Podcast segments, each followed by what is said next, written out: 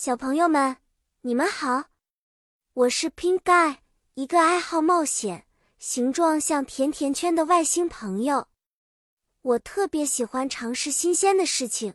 今天我要给大家讲述一个有关自制枕头堡垒的有趣故事。这个故事发生在一个普普通通的下午。我们 Lingo Star 的朋友们决定做一个枕头堡垒 （Pillow Fort）。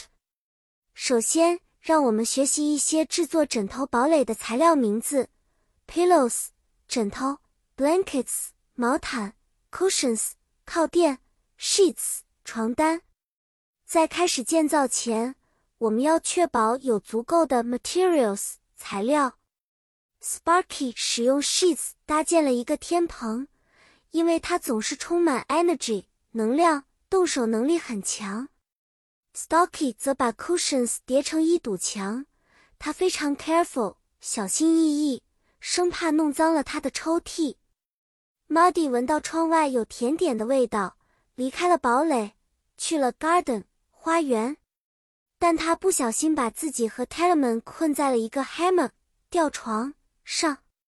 幸运的是，Talman 用他的 camera 摄像头呼叫了我们。我们可以用 walkie-talkie 对讲机一起沟通，然后用 ropes 绳子和 teamwork 团队合作就出了他们。我们在堡垒里用枕头打了一个 cushion fight 枕头大战，大家一起 laugh 大笑和 play 玩耍。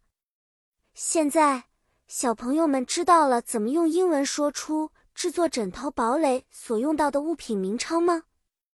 记得要用 carefully 小心的和 creatively 有创意的哦。这个美好的下午结束了，大家都累，但是开心极了。我希望各位小朋友也可以用你们的 pillows 和 blankets 创造出自己的冒险堡垒。再见啦！下一次我会带来更多好玩的故事与大家分享。别忘了保持 curiosity。好奇心和 happiness 快乐